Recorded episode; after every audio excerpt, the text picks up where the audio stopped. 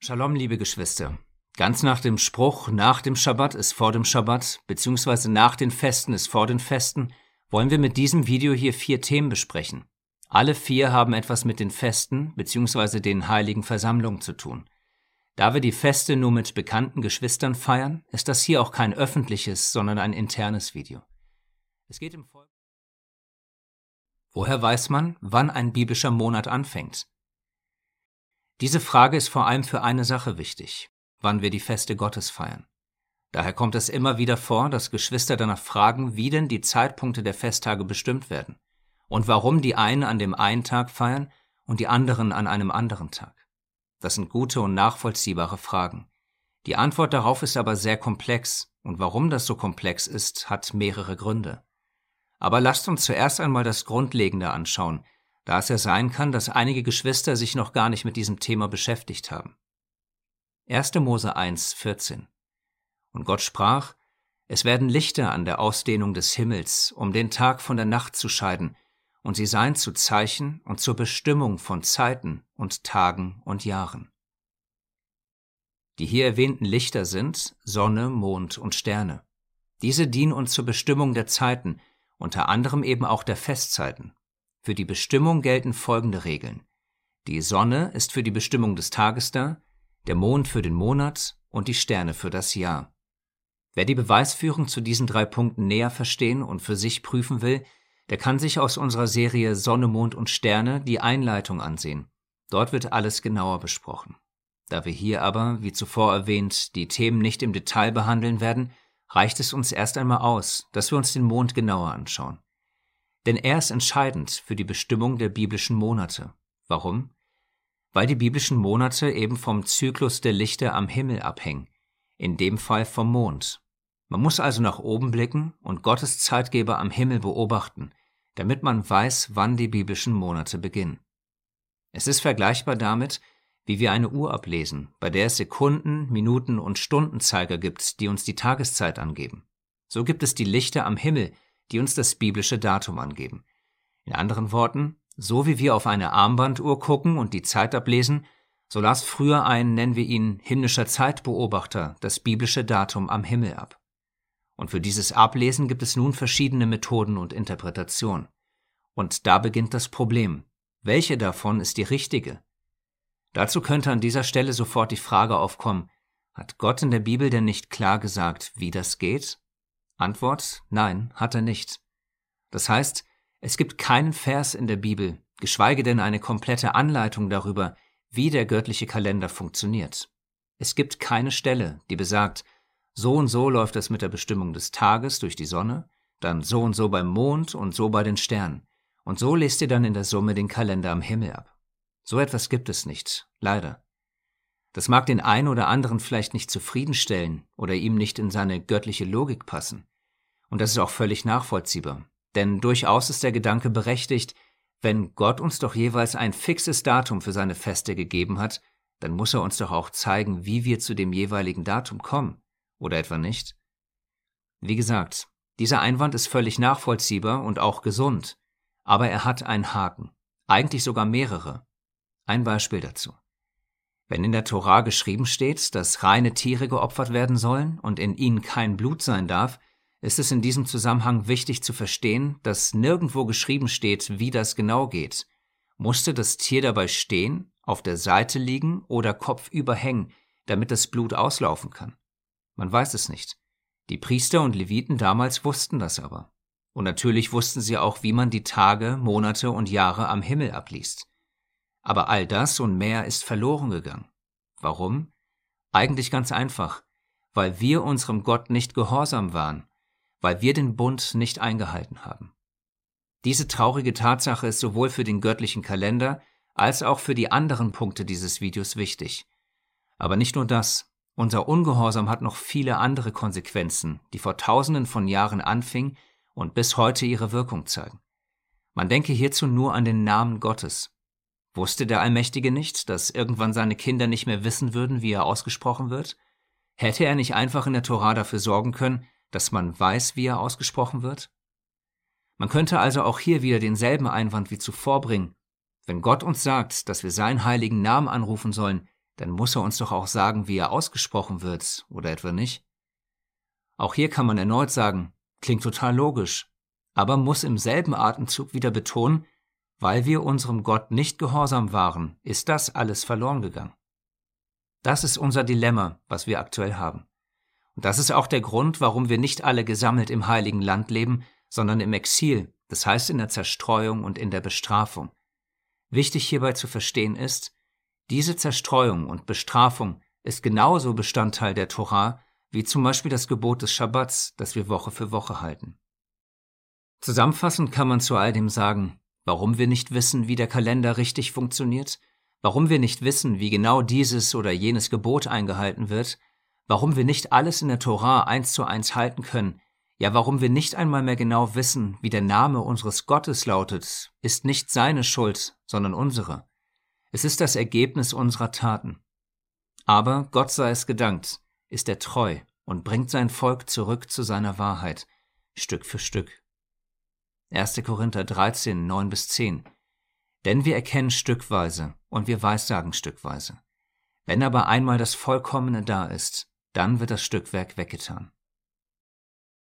Bis dahin, bis alles wiederhergestellt wird und wir alles in seiner Fülle verstehen und tun dürfen, strecken wir uns nach dem Bestmöglichen aus, gemeinsam, als eine Art Mini-Israel in der Zerstreuung, nicht im Streit, wie leider viele andere Geschwister, die meinen, die Weisheit und Wahrheit mit Löffeln gefressen zu haben, sondern in Liebe, Frieden und Einheit.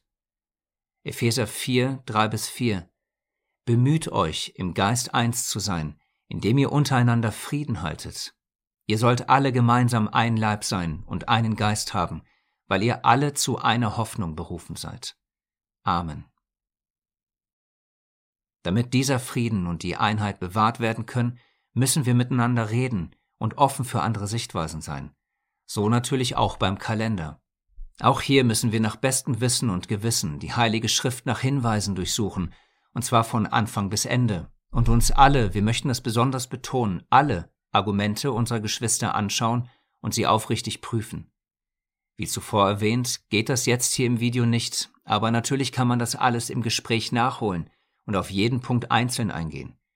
Hier reicht es erst einmal aus, wenn wir uns die mit Abstand am weitesten verbreiteten Betrachtungsweisen für den Kalender ansehen. Es sind im Grunde nur vier Stück, die wahrscheinlich knapp 99 Prozent aller Gläubigen abdecken, die heute die Feste Gottes feiern. Erstens der jüdische Hillel-II-Kalender. Zweitens Monatsbeginn mit der Sichtung der ersten Sichel. Drittens Monatsbeginn zum Neumond, also wenn der Mond nicht sichtbar ist. Und viertens Monatsbeginn zum Vollmond. Diese vier lassen sich wiederum in zwei Gruppen teilen. In die letzten drei und den ersten, denn nur der Hillel-II-Kalender wird mathematisch berechnet. Die anderen drei nicht.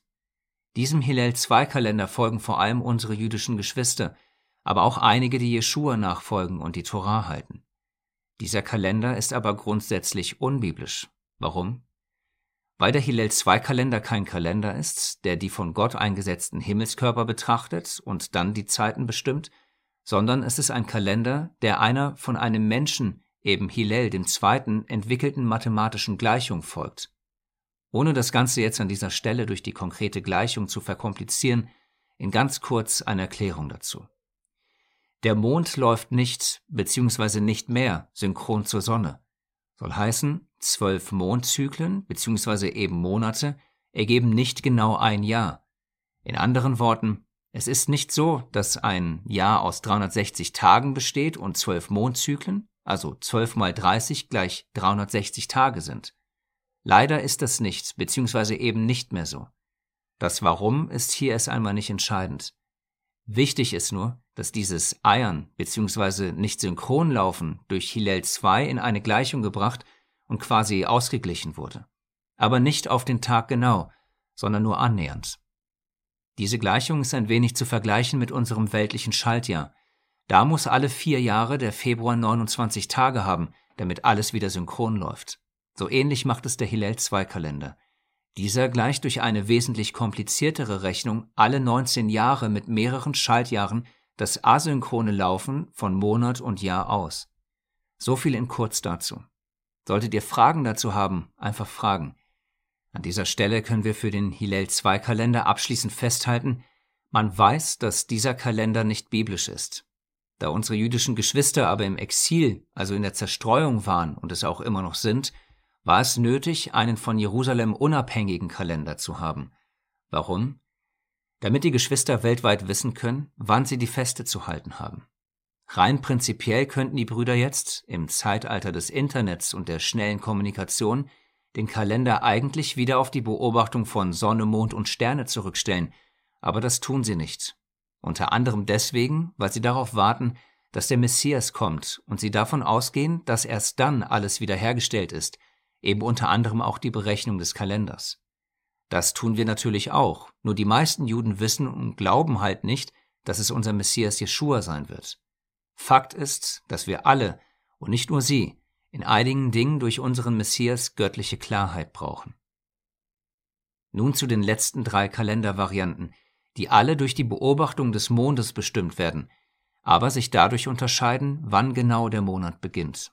In anderen Worten, alle sind sich einig, dass man zum Himmel gucken und den Mond genau beobachten muss.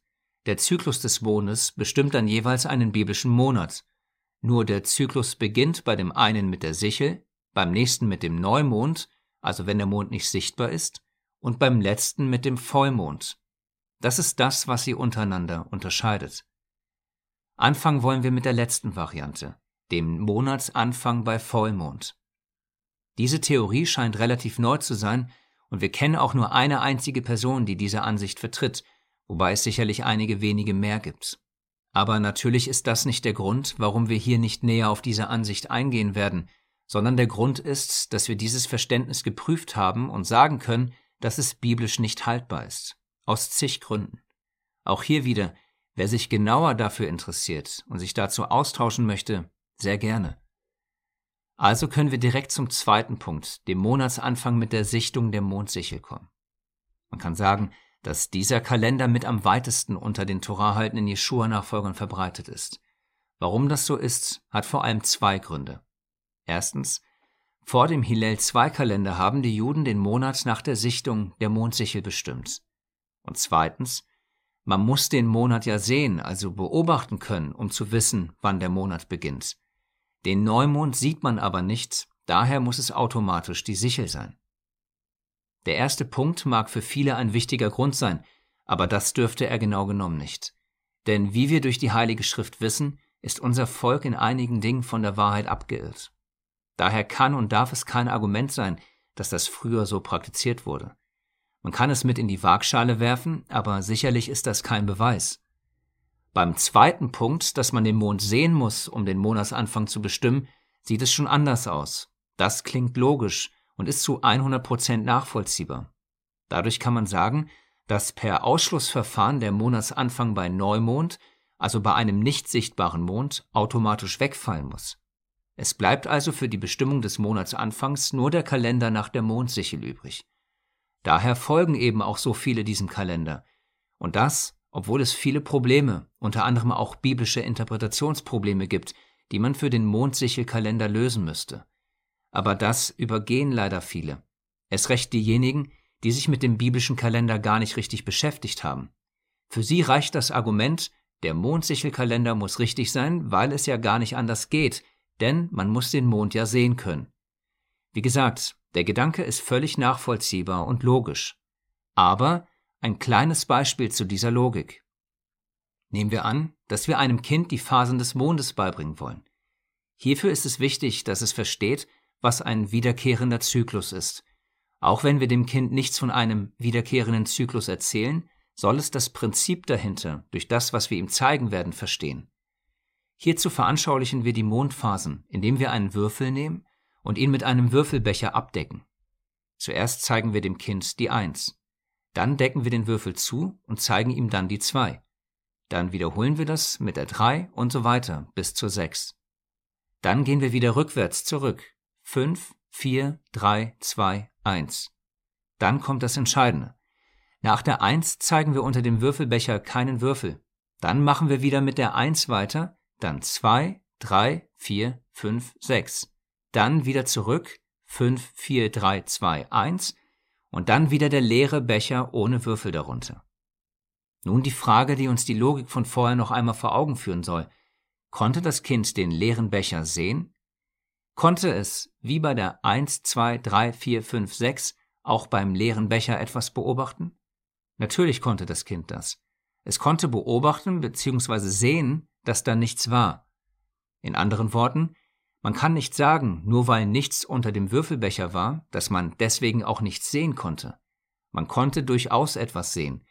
Man konnte sehen, dass man eben nichts sehen konnte. Genauso ist es mit dem Neumond. Das vermeintliche Totschlagargument, der Mondsichelkalender muss richtig sein, denn man muss den Mond ja sehen können, ist also hinfällig. Denn in der Tat kann man einen Neumond sehen. Wie? Ganz einfach. Der Mond hat, wie das Würfelbeispiel auch, einen wiederkehrenden Zyklus. Ein, wie wir ihn zuvor genannt haben, himmlischer Zeitbeobachter, die es früher explizit gab, kennt diesen Zyklus. Und zwar in und auswendig. Er wusste jeden Tag, wo der Mond zum ersten Mal sichtbar werden wird, wie er sich am Himmel entlang bewegen wird und wo er untergehen wird. Er wusste auch, wie das am nächsten und übernächsten Tag aussehen wird. Er wusste das alles, weil es sein Job war, das zu wissen. Wir wissen aber so gut wie gar nichts über diese Sachen.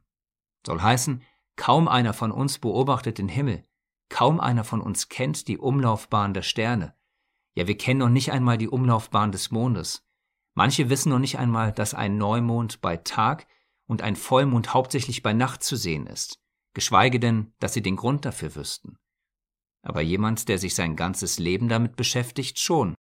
Er weiß ganz genau, wo er hingucken muss, damit er den nicht sichtbaren Mond dennoch sehen kann.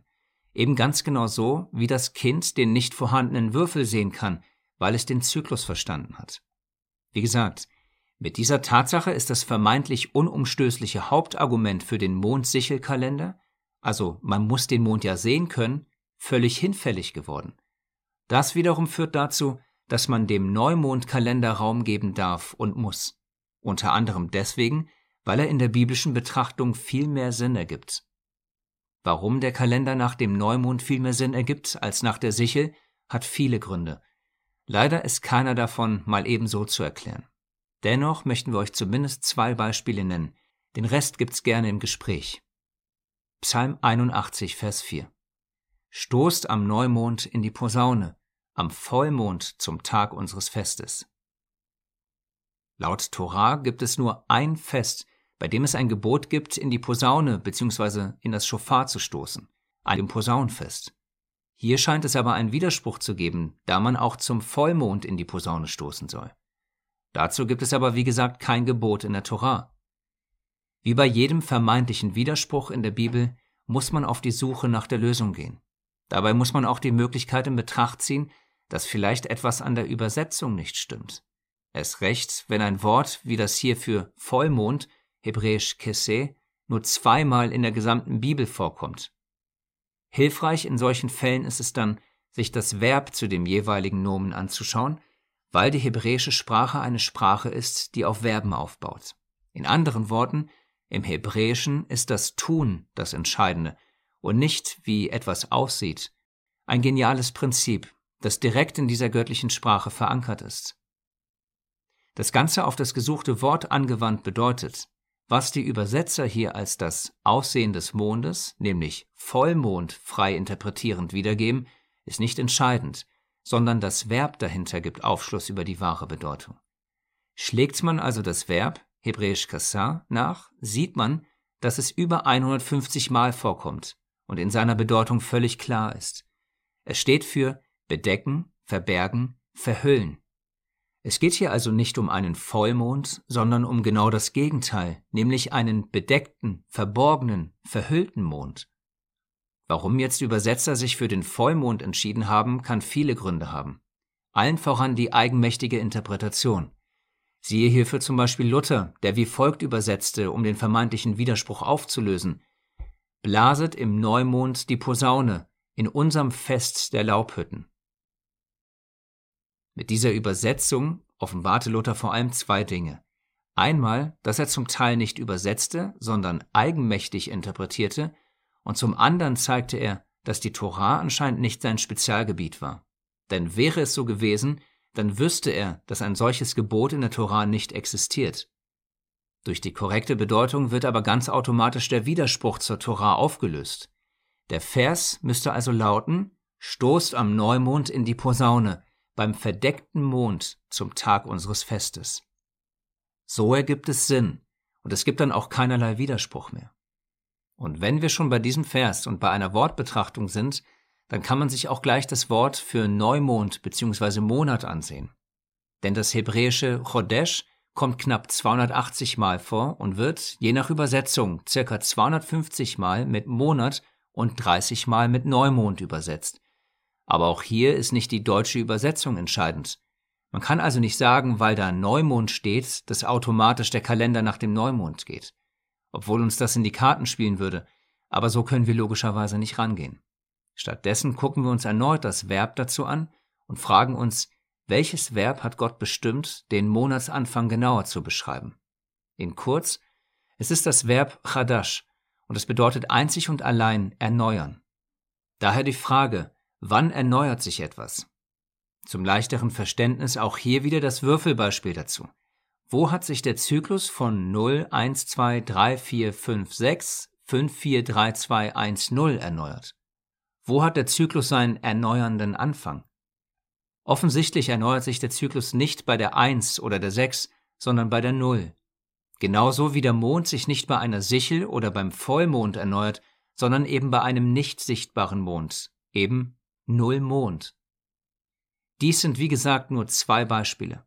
Auch hier wieder gerne mehr dazu im persönlichen Gespräch. Denn hat sich einer intensiv mit dem Thema Kalender beschäftigt, werden ihm zwei Argumente allein nicht genügen, und das ist auch gut so. Denn auch unsere Ansicht, dass der Monat mit dem sichtbaren, unsichtbaren Mond beginnt, basiert nicht allein auf ein, zwei Argumenten, sondern auf vielen, unter anderem auch auf der jahrelangen Beobachtung der Himmelskörper. Abschließend zu diesem ersten Teil ein paar wichtige Anmerkungen. Erstens, wir möchten betonen, dass wir nicht den Anspruch erheben, hier die absolute Wahrheit zu haben, Stattdessen wollen wir noch einmal betonen, dass die Heilige Schrift uns hier keine Anleitung dazu gibt, wie der Kalender funktioniert. Es gibt kein, mit der Sonne ist es so und so, und beim Mond und seiner Laufbahn ist es dann so, und wenn der Monat anfängt so, so etwas gibt es nicht. Zweitens, behauptet dennoch jemand, dass er ganz genau weiß, wie der Kalender funktioniert, hat er entweder eine himmlische Offenbarung von einem Engel bekommen, oder er überschätzt sich ein wenig.